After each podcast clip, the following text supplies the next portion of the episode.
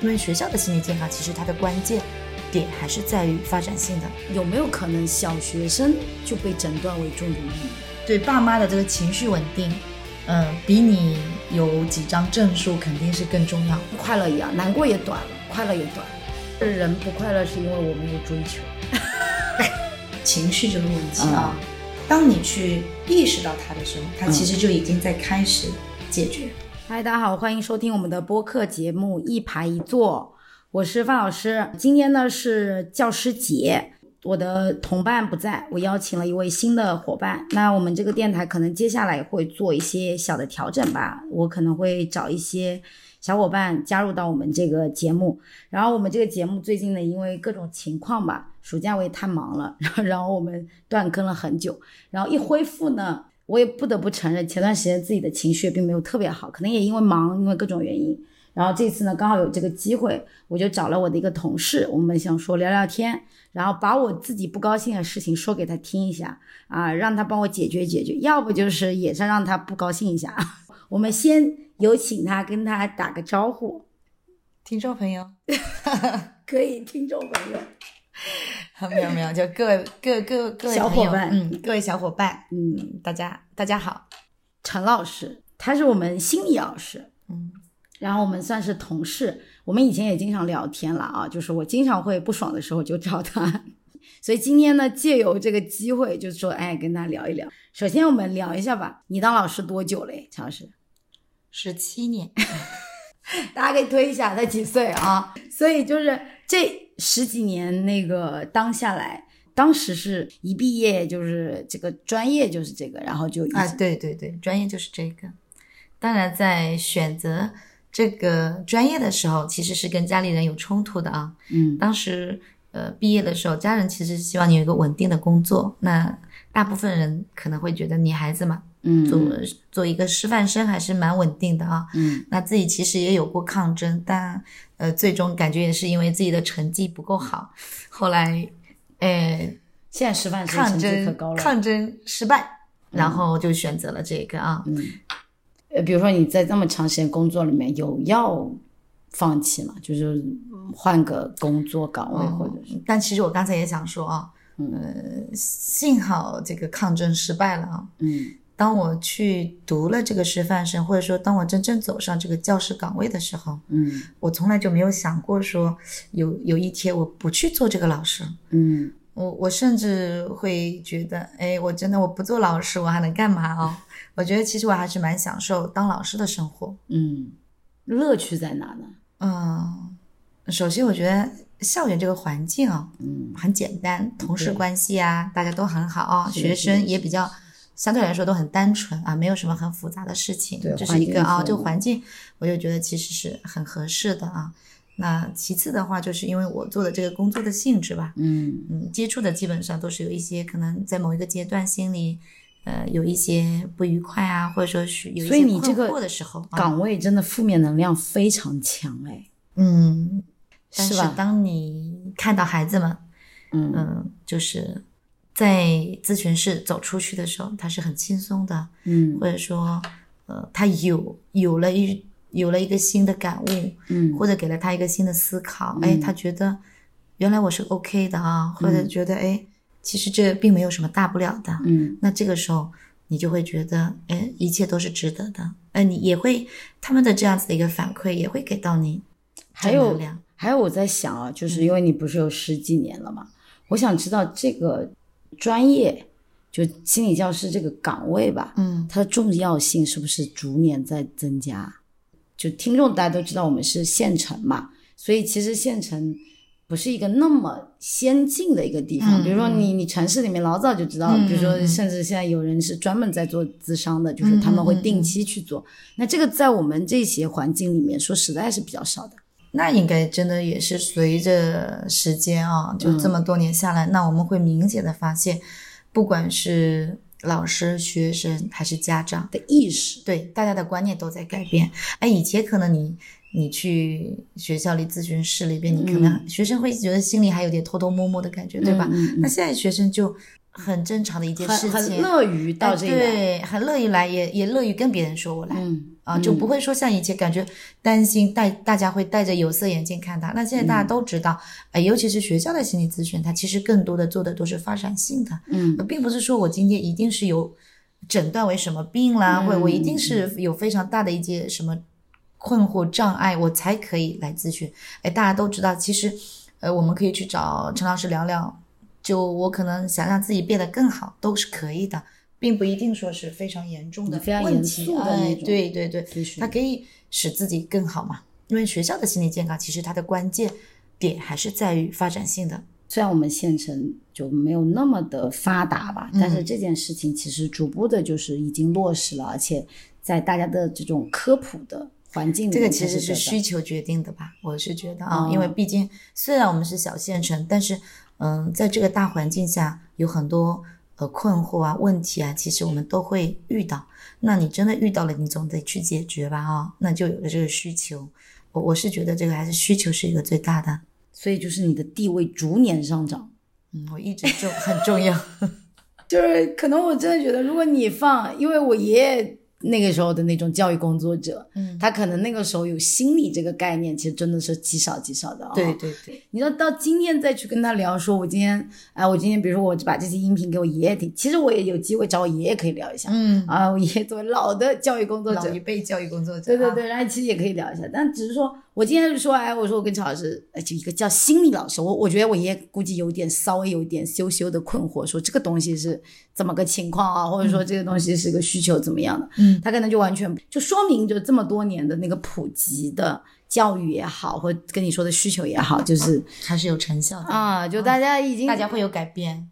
呃，就很明显知道有这事儿了，其次也不羞耻了，然后学生呢也愿意接受，家长呢也可以理解，然后这个孩子如果真的有问题，那我们及时可以去做跟进，不管是在学校里面，还是我们真的到医院去再去发现、早早跟进、早干预嘛啊。那因为我们是高中嘛，你觉得就比如说高中、初中小学这种心理变化的差别大吗？就是就比如说初中生的。问题跟或者说严重程度来讲，是不是相较而言，高中生会更加强烈一点？因为有了自主意识嘛，初中会没有这么强的自主。这个其实，在每个阶段他所遇到的问题是不一样的。嗯，可能你或者说有没有可能小学生就被诊断为重度抑郁？呃，现在有啊，有的也有也有的。对，这个其实是多方面的啊，他会跟他的嗯主客观嘛都有关联。比如说他生。家庭的环境啊，嗯，哦，父母的养育方式啊，嗯，以及他自己本身有一些，其实也会有一些生理上的啊，可能就是他的这个气质类型可能更容易啊，那这个其实都是关联的。比较而言嘛，一般来说，你说可能我们呃高段的啊，嗯，就是他可能压力会来源会更多一点，那小学嘛相对来说可能会少一些。那如果是小学的话，是不是这个东西更不容易被发现？嗯，对，那小学可能有一些心理问题的话，其实我们往往有一些老师会跟行为、品行可能会混淆。哎，我们会觉得这这个孩子可能是品行问题，我们可能不大会去考虑说他是心理健康问题啊。但是现在肯定也是逐逐年的，因为学校里不都也有心理健康老师吗？嗯，那其实省里也都会有一些相应的测评啊，一些哎，对，那。大家可能会比以前要好得多。嗯，那你觉得这种，比如说相较于大城市来讲，我们这种县城的面对的这些学生也好，或者家长也好，甚至老师的各种理解程度吧，嗯，会不会是会影响这个这个小朋友的更成熟、更文明的大环境里面，这个学生的这种心理问题更容易得到反馈？还是用土一点话讲，有没有可能我们这些问题不重视，它可能就不是问题了；我反而重视，它就成问题了呢？呃，是有有存在这种现象啊，就是说，比如说我们小朋友，呃，就孩子在成长的过程当中，他的某一个阶段可能会出现一些我们看起来是有问题的，嗯，那么然后我们会把这个事情可能真正的当个当做一个问题在处理。对，当我知道了他。这个行为本身有可能所隐含着有心理上面的问题的时候，我就会拿那个东西表一样去对照。嗯，但如果我根本就不懂这些东西，那我就不把它当成这个事儿。呃，我啊，我能不能这么理解？你意思就是说，哎，有可能我们反过来了解到了这些方面，那么在养育孩子啊，或者说教育孩子的过程当中，我们可能会过于重视某一个点，使得它本身就可以顺利度过的东西就变成了一个问题啊。对，那其实这个确实有有有一些是会存在的啊。嗯，比如说有时候小朋友，但是小朋友呃有一阶段他其实不大喜欢去跟人打招呼的嘛。嗯，那。爸爸妈妈是会希望小朋友很活泼、很有礼貌的跟人去打招呼。有时候我们会为了缓解自己的尴尬，就比如你让小朋友说：“哎，跟阿姨打个招呼。”他不打招呼，对吗？我们会为了缓解自己的尴尬，我们可能就会说：“哎呦，我家的孩子他就这样，他不大喜欢跟人打招呼啊。”嗯，然后那刚好他是在这处在这个阶段嘛啊，那他经常都不去打招呼，你经常都这么会去说解释，对吧？嗯，那孩子他可能。真的就特别的去，哎，我其实就是一个不爱打招呼的人，那然后强化了，对我就不去打招呼了啊。那父母呢，可能是因为很在乎这个点嘛，他每一次有遇到人的时候，他就想练一练他，对吗？就想哎，你喊一下，打个招呼啊。所以，如果我们说的直白一点，就是说，真咱就没有太多文化，咱这儿就没有那么多知识储备，咱就糙一点养孩子，说不定也能养的还行。这个我个人觉得可能性绝对是存在，对吗？嗯嗯，那当然，大环境有很多时候呢，就是说。也不能就是说哦，一定说把这个心理健康问题就归为说一定是我们养的太精，养的太那个文明啊，这个肯定不是文明，它肯定是一个好事情，对吧？进步肯定是一个好事情。听众一定会觉得说你到底怎么回事？每次都质疑文明这件事情，真的，我每次都质疑，我说这个东西合理吗？然后其实我我理解你的意思，因为环境是改变不了的，就是很简单，就是我的处境一模一样。我我换句今天。不拿陈老师这个举例，拿我这个美术这个领域来举例好了。我原则上来讲，我是希望这个本身的家长也具备很强的艺术素养啊，素养的。那这其实我们更好沟通。嗯，然后甚至在学习的过程中，我们是相辅相成的，我就很爽，我很开心。嗯，但其实我们现在条件就是说实在的，这几年我发现对于心理的科普，可能是因为出事儿了。嗯，就。事儿出太多了，就这几年科普呱呱呱一直在强调。但美这件事情也好，艺术这件事情，因为没有那么的大事儿，虽然嘴巴一直念美育这件事情，但是其实对大家的科普的重要性是没有像心理，我觉得的重视程度更强的。那我们美育不是一直在人心中？对啊，一直都 念念念，但是我我觉得，因为我真的觉得心理无非就是因为要出事儿。就受出的比较，但我觉得这个理念是要纠正的啊。就这个跟你刚才说文明的这个事情是一样的。你说我们可能肚子还不饱的时候，我们是不会去考虑精神层面的，对吗？对。那当你的物质到了一定的程度，你肯定去思考的是如何丰富自己精神层面的。那这个时候你可能就会关注到这一些啊。那就像你刚刚说的这个心理，它我我个人并不觉得。他可能是因为说更多的问题出来了，我们才重视。我我是觉得是社会发展到了这个程度了，我们就会重视。只是对于一般的大众的人来说，可能更多的哦，听到都是发生了什么事儿了哦，然后你们好像重视起来。那我个人认为，哪怕就没有这个事儿，其实你当你的物质财富、你的社会发展到了一定程度的时候，他肯定是会，对他肯定是会重视心理健康的，这是一个趋势哦。所以就是我是这么感受，我们还没到时候。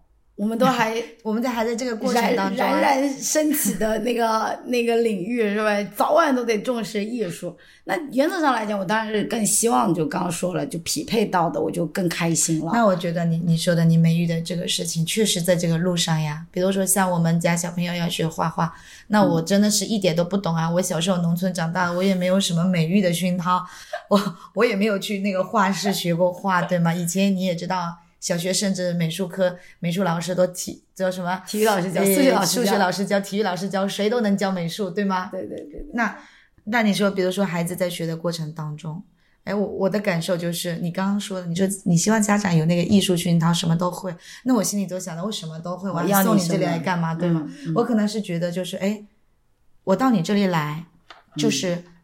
如果有一部分家长是奔着你能教他美育的，我觉得你都应该是高兴的啊。嗯，很多家长他可能会更觉得我就是来学如何画，如何像，对吗？对对对。那那样子，我觉得你可能会更郁闷。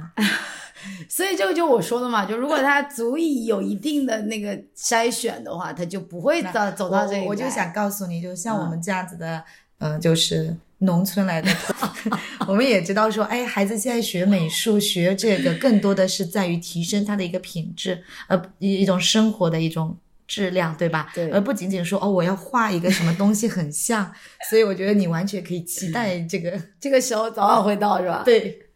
那因为我刚刚讲的其实就是这个意思，我觉得我们都总是希望这个东西是更优秀，最后得到那个结果。但其实条件我也说了，我现在是很释然了，以前就很苛求这个事情。嗯，现在我就自己在做一些努力，那说明强大了。比如说，我觉得说，哎，我是不是出一点内容、图片内容和专题内容来跟大家去科普一些。啊，美育上的内容的时候，不是真的。我希望对方来那个，我就再做一些事情。嗯，那就是我在努力努力。我的意思就是这样子，就是在咱条件不充沛的情况下，有什么好一点的，就是糙一点，是不是也可以给家长安心一点？说，就算咱知识储备量没有到那么大，也不用担心，说不定孩子不见得说。也真的意思就是说，家长自己觉得自己可能这个文化程度不够，对孩子可能帮不到什么忙，是不是会影响到他的心理健康？对对对对，因为一个因为家长肯定更焦虑了，因为碰到你说读书成绩不能保证，说那你问问班主任，哎，心理这事儿是更抽象的这个东西了，对于很多家长来讲很害怕嘞，嗯，是不是有点害怕？那我个人是觉得啊，其实家长自身的状态好，他的孩子就会好，跟就是。爸妈身心健康，对爸妈的这个情绪稳定，嗯，比你有几张证书肯定是更重要。嗯啊，这个其实就是说，父母对孩子心理健康的影响，真的跟他的文明程度是不成正比的。嗯，不是说我越是有文化文化的，我的孩子就一定越健康，或者说我对待他的方式一定是越健康的。嗯嗯，那这个肯定是无关的。嗯，所以我我个人是觉得，哎，不管我们身边啊，我们其实是可以看到的。爸爸妈妈他的情绪越稳定，对孩子的包容性越强，他孩子的心理肯定是相对来说越健康。哦，做到一个比较平和、比较乐观的，对的状态和生活环境，对孩子总归是一个积极的影响，正面。对对啊，对，比相较而言要正面一些。是的，就是我们家长把自己的情绪处理好了，你的孩子的情绪肯定就不会有问题了。对，说到正面这件事情啊，我觉得其实我们的要求就都高了。嗯，我觉得成年人，我觉得情绪稳定这四个词都是非常非常这几年的语言论调。你说情绪稳定，咋没人上街那个打打杀杀，其实已经没有了。但我们那个情绪就是你讲的一样，就比如说不开心，嗯啊焦虑这些，就是就现代人基本上常见的这个情况。在你看来，哪些行为算是我觉得情绪缺乏稳定的？哪些情绪稍显觉得应该再积极一点？有没有那种比较明确的那种方向？回家发脾气，这种是不是每个家长都会？还是会把一下工作上的问题归因到别的地儿？还这种东西？那我是觉得这样子的。你说一个人，因为你有工作，你有。嗯，你不可能所有的事情都顺心。嗯，那任何一个人他都有情绪不佳的时候，呃，但是我们要注重的就是你的这个情绪宣泄的那个方式是怎么样的。哦，而并不是说我们不允许自己有不好的情绪。嗯，不好的情绪它肯定是客观存在的啊，我们会肯定会感受到的。嗯，但是就是说，当我们有了不佳的情绪的时候，我们选择哪一种方式去宣泄它？嗯嗯嗯，嗯，你是不是把这个直接就带入到？家庭上，哎，对，还是说，哎，你以为我一一种方式已经处理掉。啊，我再来跟接触啊。啊，就包括比如说我们一样的嘛，我们在接接触小孩子的过程当中，有时候我们情绪不好，嗯嗯，哎，那有些家长可能就是说我们会跟孩子就直接他在做什么事情，你把这个情绪就转嫁过去了，对吗？啊，在心理学上有一个踢猫效应嘛，就是说的就是一个情绪的感染嘛，啊，嗯，那我们把坏情绪带给别人。嗯，我们带给一个，他又带给别人，就这样子啊。嗯，那你也可以说，呃，冷静的处理自己的情绪，然后告诉孩子，可以说，嗯，妈妈现在心情不好，那你先去做你自己的啊事情，等我处理完自己的情绪，我再来跟你嗯去沟通。啊。那这个也是 OK 的，嗯，那也让孩子知道，哎，我们可以有不好的情绪，嗯，这个没什么，对吗？然后我们可以更好的去处理掉它。那那这个也是一种方式，并不是说我要快乐我就不悲伤，这这绝对是没有的。就能量要充足一点，生活里面。我个人是觉得，就是包容性要大一点吧。我们说悦纳自己嘛，哦，嗯，就是客观的认识到自己，然后去呃接纳自己。嗯嗯嗯。今天来，我其实也带着自己的困扰。其实我也跟同事在聊，我说我发现我们三十岁之后，嗯，你就发现你的快乐怎么就这么难呢？这个具象一点讲，就是好像你每天的生活就 提不起劲儿。然后你就觉得说，哎，反正都这样，嗯，然后还有就是没有什么让你觉得特别高兴的事情。啊，就不像小时候什么东西得到了那个快乐那个情绪你都还记得，你就比如说很多青年人现在在怀旧，就觉得那个情绪是很有价值的。那现在这些都，嗯，就像我小时候。呃，父母亲就不允许你吃雪糕，对吗？啊，然后你可能趁他们不在家的时候，偷偷去买了那个，就躲在那个床底下吃，你都觉得特别开心，特别满足。对啊，就是感觉现在你的意思就是现在没有这样的一种感受，压力了啊！就是你吃，就你雪糕刺客一天早上吃两根，你现在经济条件也不是说完全做不到，对吧？嗯，那你也没有那么高兴。你也没有想着要去做这件事，对吧？对对。那哪怕今天给你十根雪糕，你也不开心，你也没有不能说不开心，就没有因为他而开心，耶，就很难为了这件事情开心。然后还有就是我自己的个人感受，就是我觉得，呃，是什么东西我不知道。比如说前段时间我去看电影，嗯，我就看了那个电影，就是那个什么人生大事那个电影。那个电影前都哭什么的这些东西，在那个大的环境下，你还是能感染感染。你比如说那个哭，就你你也是在那里能哭的啊，没有问题。然后那个情绪，包括人的那种调动，那种感官，你觉得说哦，人真的不容易，人有各种情感，就是哎，就是各种啊，开始思考人生。你在那里思考半天，就非常好。就我觉得那个艺术艺术作品要传递给我的东西，我多少也都 get 到了。但是呢，我的那个沉浸时间非常非常短。我走出来，我就觉得那个就是真实的世界了。嗯，你懂我那种感觉吗？嗯，就我觉得我我我印象特别深。我大学的时候曾经看过一个电影，叫叫《驴得水》吧。嗯，就那个是一个话剧电影改编的。嗯，然后那个时候我就那部电影看完，我压抑了非常长长的时间。你意思是你在那个情绪之内很久没出来？对，就然后我就觉得说，然后那个时候我就觉得说，是不是那个仪式感不够？因为我看过那部的。话剧，嗯，话剧看了以后，因为话剧有一个鼓掌，你知道吗？就是所有的那个他谢幕完，然后你夸夸鼓掌完，那个出来那个那一下，就是我觉得是挺往回倒的，嗯。但电影因为没有，不会说站起来结束了咔咔鼓掌，那没有，所以电影其实是更容易沉浸的嘛。所以那个电影看完，我真的是就是沉浸非常久的，嗯嗯。但是那天走出来那个当下，我突然瞬间就真的不再是那个时候，我不是读大学那个时候的情绪了，我很快就抽离出来了。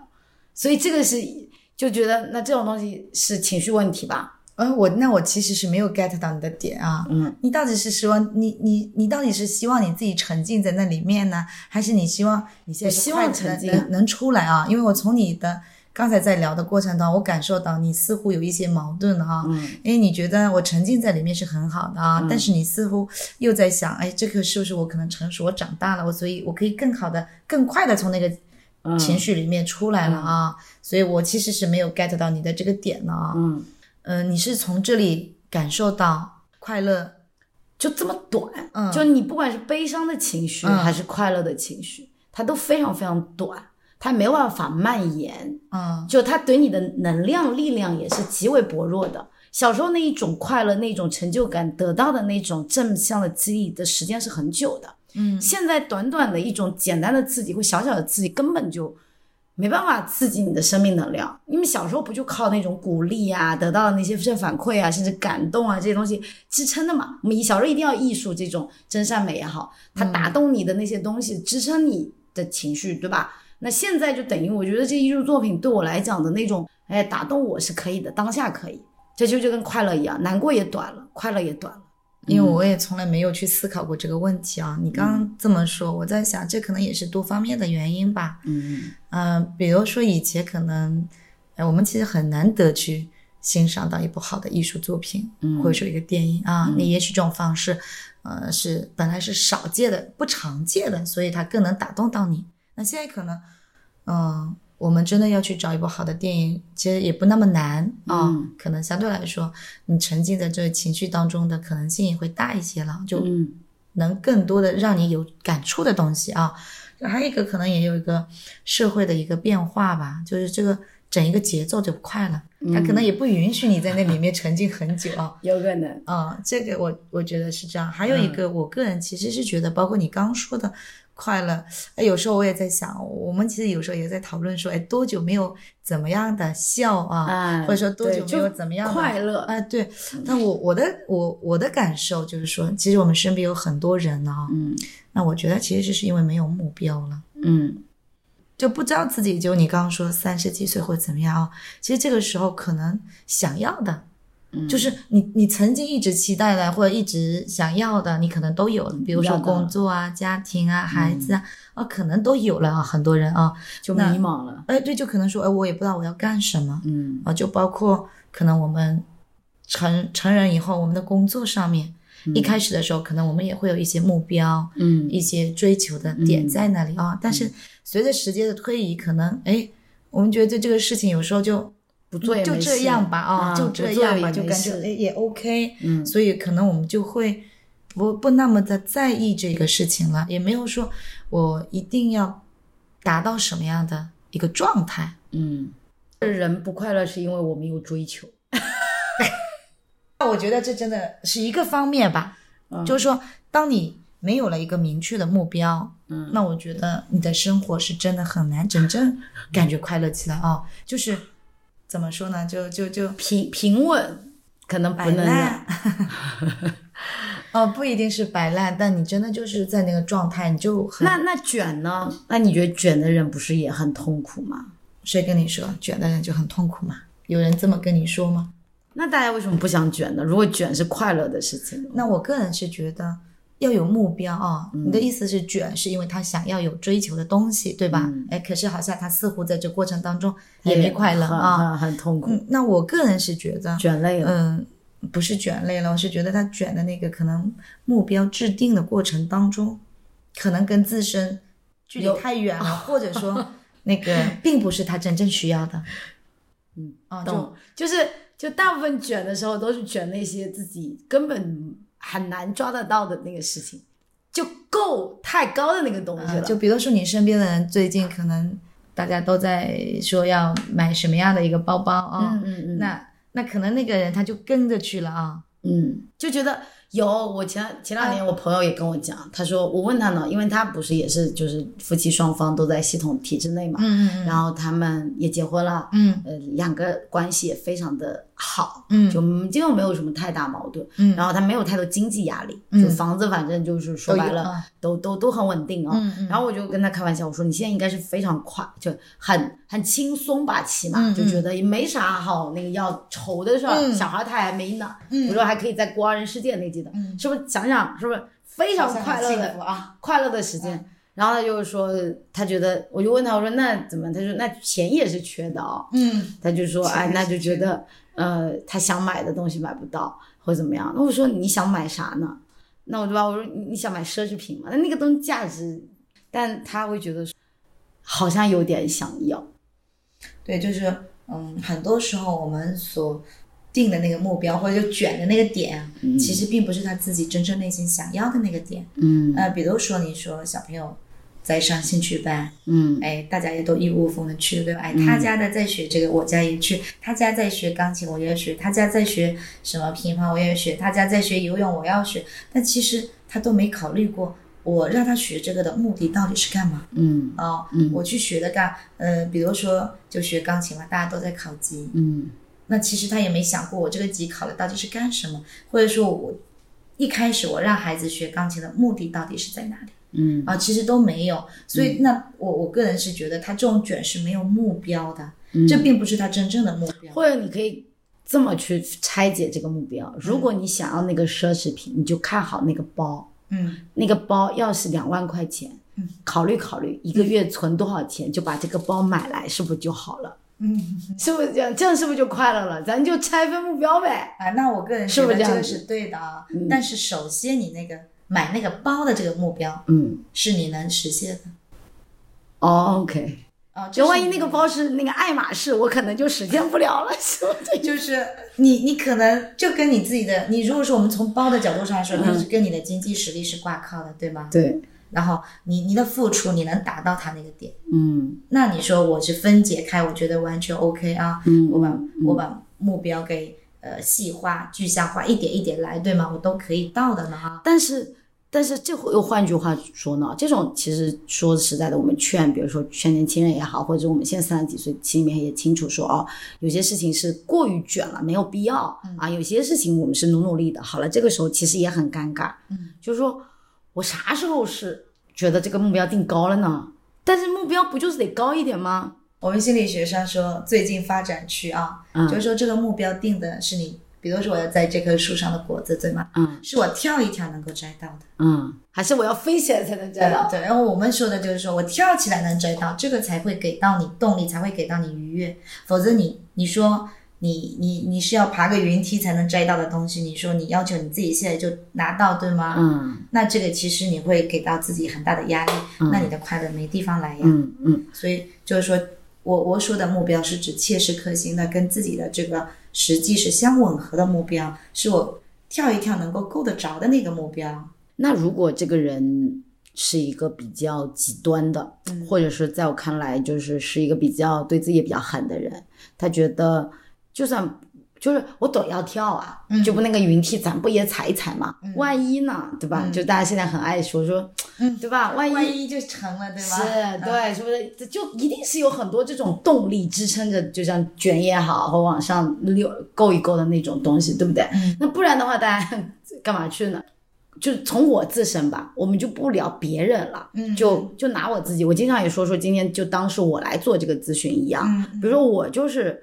其实逻逻辑上面我没有那么支持说我的目标在那里我就够一够的，嗯，我大部分情况下的情况那个目标都得要那个真的比我那个远很多我才要去立的，嗯，我也属于这种不太愿意给自己留后路的人，嗯，我总觉得事情一定要把自己做绝了，你才能有足够的动力拼一把，嗯，往前蹬一蹬，因为我觉得别考验自己，因为我对我自己充分理解，我知道我自己很懒。所以，如果没有了这个外部的这种往前推的和那个那种动力的话，把我放在那种就悬崖的那个摇峭边，我才会跑起来。不然的话，我就躺下了。嗯，那我觉得可能你对这个跳一跳理解的问题啊，嗯，不是说它就一定很轻松，一就随机随便一跳啊，嗯嗯，或者说我可能。呃，就是问你一下，你一直对自己狠，你的目标，你觉得按我们刚才说法，可能是云梯达到的，嗯，那你都达到了吗？你的这些目标没有，那你没达到，你会有什么感受？继续，对吧？我会觉得说没有屡败屡战，对吧？就他知道在那儿，嗯嗯，有机会。如果今天我就躺下了，我就不想这个事儿了。那现在对我自己来讲，我觉得我就是这人，我就觉得说我就是在看着呢。那这个东西我不知道什么时候能达到。如果今天未来真的有机会，那个云梯啊，那个东西被我摘到了，我就很开心。如果没有，那也没事儿。那我这个过程在我看来，我也不遗憾。那这个那个我有很多收获。这个其实就是两个方面了啊。比如说有些人的目标定的就是非得要云梯才能摘到，但他认为是他跳一跳能摘到的。哦。啊，就像你说，我知道那个目标对于我来说是很遥远的。嗯，我是作为我奋斗那个动力在那里，然后我在这个过程当中，其实我是分解的啊，我一点一点接近它，对吧？那当然也有可能我穷穷其一生也得不到接近不了它，嗯，但是我认我我是知道的，我是能很清晰的在那里的。不要极端啊，对，那因为这个首先其实就是说你得对自己。是充分的、准确的认识到了，然后我们制定一个相应的一个目标在哪里，对吧？那就是说，我们说人总是要有点追求啊。嗯你说不可能说，呃，真的就随手可得的这种东西，你说做一个奋斗目标，那肯定是不合适的。嗯。就是我们有那个追求，然后有实现，嗯，那这个时候我们其实就会啊有满足感，对吧？OK。就说如果你现在就一直不高兴，可能是因为生活过于平顺了。那倒也不一定，平顺，我从来不觉得平顺就是不快乐 啊，对吗？那就过于你就过于没有太多对自我，就当然我们不是说刻意人为制造不不不不舒服的，只是说我觉得可能是人就需要一点不舒服。假设这本书我看不完，但我强迫自己看完了，那个很爽，哎，是不是这个意思？就就对对，就呃不要在自己的舒适区嘛，嗯，不要去做那个温水里的青蛙，对吗？就是说我们不要经常在自己的舒适区里，我们要稍微有一点点的挑战啊，对，就是你走。嗯，就那个困难就克服克服一点点，就没有人拼死命去克服，但是呢，对，拼了小半条命去克服一下，可能也能得到一些快乐，是不这意思？所以接下来我就是拼半条命，可以，就留留留半条命跟我们大家闲聊。这 就。中哭着，你只想变成透明的颜色，你再也不会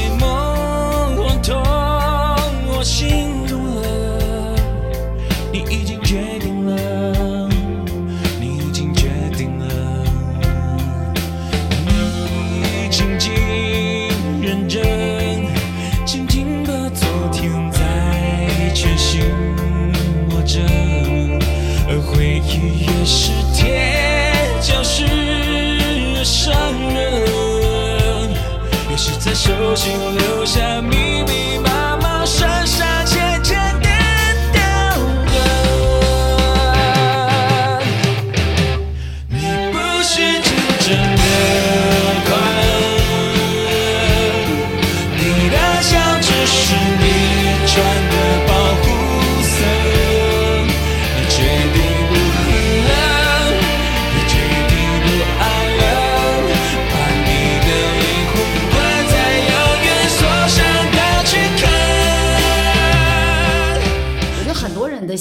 就今天我们是会检讨，或者我今天会来问你说我、啊、我我我我我我怎么怎么？但有些人会觉得说不就这样嘛，嗯，人就是这样子的啊，他就认为生活就这样了，就是这样子的生活。需要你去唤醒，我走了，我不要唤醒。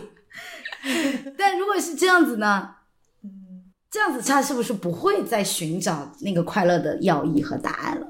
对啊，对啊，那他都觉得生活就这样，对吗？啊，他也不会有困惑，说我的快乐何在？他可能压根没思考这问题。OK，嗯，理解了。所以，那我的维度来讲，其实我都多虑了。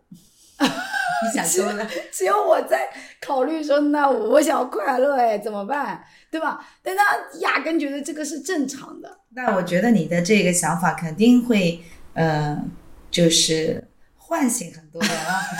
呃，可能他们一听。哎，这范老师在思考什么是快乐，那我呢？啊，那我觉得还有一个可能有一些快乐，其实就是说，我们可能会有一些边界呢。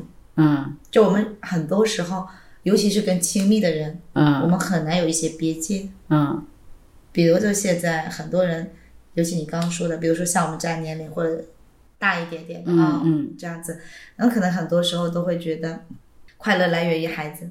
嗯，啊，他。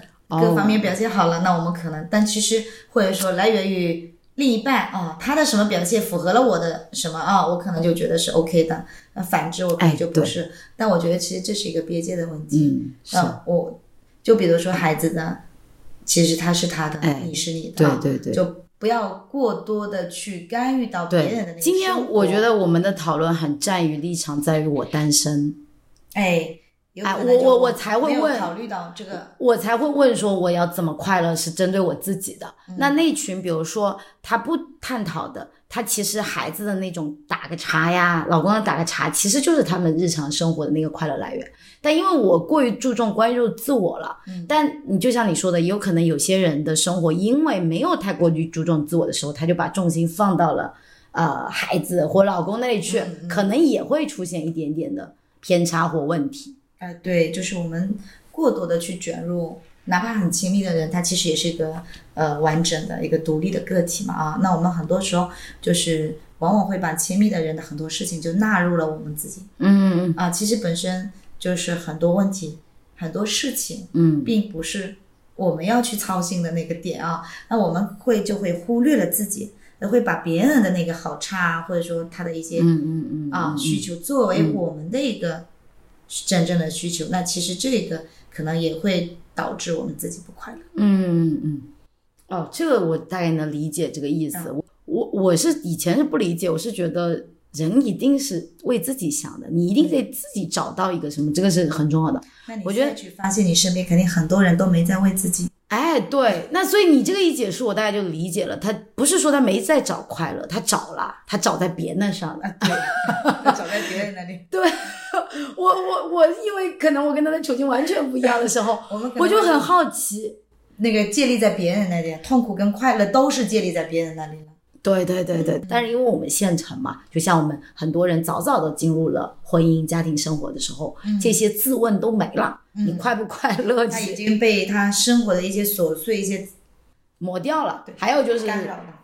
在还没有找到自我的时候，就是把他的那个情绪已经转嫁到他的小孩和老公那里去了，他就变成那个叫做正常，那个叫做就是这个样子的啊，对吧？那对于我是因为我每天都在疑问，就因为我没有。我没进入这个状态嘛，所以我们应该是呼吁大家多关注一下自我。啊，就是你好了，大家都好，对对对对，你好他也好，对真的包括这个我们老师就当班主任这种啊也好，或者这种这种，就是老师还是偶尔会受到情绪的影响，是小孩啊小朋友的情况，他就算不是你的小孩，你其实有责任心嘛，我相信每一个老师都有这个责任心，就经常会受到，哎呀怎怎么这样子，就那种情绪里面啊。所以有时候也的确就是不要太过于在这个执着，在这个卷入那个学生对你的那个影响，就是要稍微跳出来，卷入对太多的卷入那个里边。甚至有些家长在挑选老师的时候，也担心这个老师的情绪不稳定会影响小孩什么东西的。然后我倒是这几年会逐步的觉得说，其实呃，我相信所有的老师都有责任感的。嗯，当然我不否定有个别了啊，但我觉得那种小群体是任何群体都有的，嗯，对吧？但是。那在这个环境下，有时候我们会觉得，哎，我的那个情绪怎么办？我不能乱做啊，呃，怎么样？会不会影响这个学生？你也没有那么重要，对，老师也没有那么重要。那当然，我们尽量不卷入别人的情绪当中，也尽量不让自己对抽离一点那种环境，被别人卷入，以及你卷入到别人那里，都都其实适当的保持一个独立，肯定是对彼此都是有好处的。对，这个解答了我这个，就这个今天说找陈老师聊说，哎，我怎么不高兴啊？这些事情，那当然我我肯定是，就是我愿意走出，比如说今天跟陈老师聊，其实对我来讲，呃，我一定是得到了一些疏解，嗯，可不可以这么去理解这件事情？嗯啊，而且你也知道，我就是一个爱表达的人，呃，其实呃，情绪这个问题啊，当你去意识到它的时候，它其实就已经在开始。解决，OK，所以就是原则上来讲，可以如果呃没有新老师这种角色，嗯，朋友是不是也是在承担这个角色嘛？那肯定在某一种程度上，嗯，无非他不是这么一个专业的放在那里说啊，我专门来做这个事情啊。说今天我我们也跟关系，我我跟老师也经常说说，咱别用太专业的术语沟通，因为怕就是觉得我们就是聊天啊，对对对，所以我我就是说，那就假设我们没有这种背景，那比如说假设这个人有一些情绪不好的这个问题，嗯。呃，从你的角度来讲，你是鼓励这个人去做这种疏解的吧？哎，那是，呃，不不管，就是说不一定说非得去找某一类人去做这个事情啊，嗯嗯，就是你去呃觉察自己的情绪，嗯，然后去想办法去缓解这个，嗯，让你觉得不大愉快的一个情绪，嗯，它肯定是有好处的，嗯嗯嗯，对，就是不管是今天，比如我像我去找朋友聊，还是今天我找陈老师聊，无非也就是在疏解。啊，今天那个聊完，对吧？我这两天放假了，咱放假这两天开心，这也是件非常好的。但在这里，我我还是想说一个点呢，就是说，哎，像我们这样子是 OK 的。但如果说你真的有一些情绪是蛮严重的啊，嗯，然后你自己在这里边真的情绪不可控了啊，对，有有没有什么简单的，比如说征兆可以判断？你比如说哪些你觉得别人察觉不到？就大家会觉得那种不重要，但其实是有一点点这样征兆了的这种事情，有没有？觉得让大家也提个醒。那我觉得其实，就大白话嘛，嗯嗯，其实就是你能不能吃好睡好。哦，失眠也是个问题。嗯，睡眠饮食它肯定是一个很直接的反应。嗯嗯嗯嗯嗯。哦，所以就是这种东西其实对他来讲也是非常重要。就如果你吃啊睡这个你自己感觉到了一点点异常，你就可以考虑。是哪里出了问题？是最近的生活的哪可以去觉察一下自己了。哎，比如说我最近的睡眠不大好，饮食不是很好，对吗？哦，那我可以去觉察一下，是不是我我我的心理在某一个程度上，或者在哪一个方面，是不是有可能啊，会出现一些问题？我觉得这个就可以自己去觉察一下。嗯嗯嗯。说今天我们这个节目被听众小伙伴听到的话，他如果啊有这样子的情绪。是你建议他，比如说，因为我相信网上也非常多这种老师啊，在这种东西，我相信有很多人会去求助吧。嗯嗯啊，那你觉得是嗯线上这种求助方式是不是还是线下比较靠谱啊，或者什么？线上可以考虑吗？呃，形式固然重要，嗯，但更重要的是对方的一个资质，以及你的你就是和这个。咨询师的一个匹配度吧，嗯嗯，就如果他的呃所擅长的刚好也是你所需要的啊，然后你们也觉得是可以匹配起来的，那我觉得是 OK 的。嗯，那形式的话，呃，就是说线下嘛，相对来说可能来访者。啊，那这个也不能这么说。有些来访者可能他也喜欢线上，嗯，一开始可能会觉得这样更安全，更安全啊。对对对对对。所以这个其实我觉得还是看需求，嗯嗯，并不一定在乎线上还是线下一个形式，嗯嗯嗯嗯。可能在不同的阶段，他可能自身就某同一个人，他可能自己的需求是不一样的。所以如果今天听到这期节目，也有一点点跟我一样，或者我有一些什么情绪的。当然可以给我们留言，我可以把这个留言转达给陈老师，可以下次约着聊一聊别的问题啊。我们今天聊的就是特别简单，今天你快乐吗？就对吧？就不快乐，这个好大的问题。不快乐怎么办？是不是？那听起来就是我不知道能不能解决，但我现在是多少是，不管是跟你聊完，还是今天早上，对吧？我们还有一位老师今天早上也跟我聊过。其实我觉得今天对我来讲是有收获的，我觉得我疏解掉了我一些。我有点想不明白的地方，然后我觉得今天这个非常成功，今天就差给给你们钱了，就 这是你最好的最好的教师节礼物吗？是，就非常好，就今天就是舒缓了我自己。然后我我本来也是这么说的，我说我们教师节得找我的同事聊一聊。那一我一直有机会，我们一定多跟我的同事们，我们同事们非常精彩。我下次再约几个精彩的同事再聊一聊。那今天我们就要不先聊到这儿？OK，好的，好。小伙伴们，拜拜拜拜，下次见。春天的花开，秋天的风，以及冬天的洛阳。忧郁的青春，年少的我，曾经无知地这么想。风车在四季轮回的歌里，它天天地流转。风花雪月的诗句里，我在年年的。成长，流水它带走光阴的故事，改变了一个人。就在那多愁善感的初次等待的青春。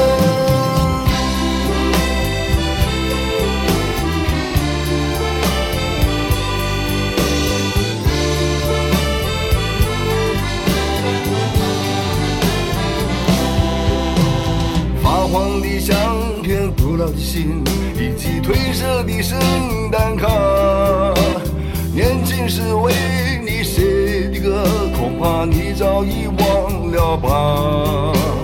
过去的誓言，就像那课本里缤纷的书签，刻画着多少美丽的诗，可是终究是一阵烟。